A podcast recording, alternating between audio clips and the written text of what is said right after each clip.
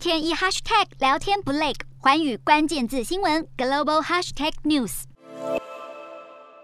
曾在二零零五年被派往乌克兰的前中国大使高玉生，最近在一场视讯会谈上发表对乌俄战争的看法时，居然表明俄罗斯已经打输了。但是这段影片在发布后不久便立即遭到删除。他在影片中说明，战事拖延导致俄国负担相当沉重，被打败只是时间问题。而战败的俄国在国际上的地位将明显降低。越来越多国家看衰俄国。英国国防大臣华勒斯十二日出访华府，与美国国防部长奥斯汀举行会谈。也在事后记者会表示，俄国在掀起战争之后，国力将会比发动战争前还要更加的衰落。从长远来看，俄国已经输了这场战争。华勒斯也强调，俄军早已精疲力尽，难以重整旗鼓，甚至连中国都不太愿意再给予他们支持。他很庆幸国际社会团结一致，将俄国孤立，让俄军的侵略行动困难加倍。俄罗斯曾经在战争初期放话要在一周内攻下乌克兰，但过程中他们却遭到乌军的强烈反击以及国际社会的一系列制裁。如今更被其他国家批评已经输了战争，国力日衰。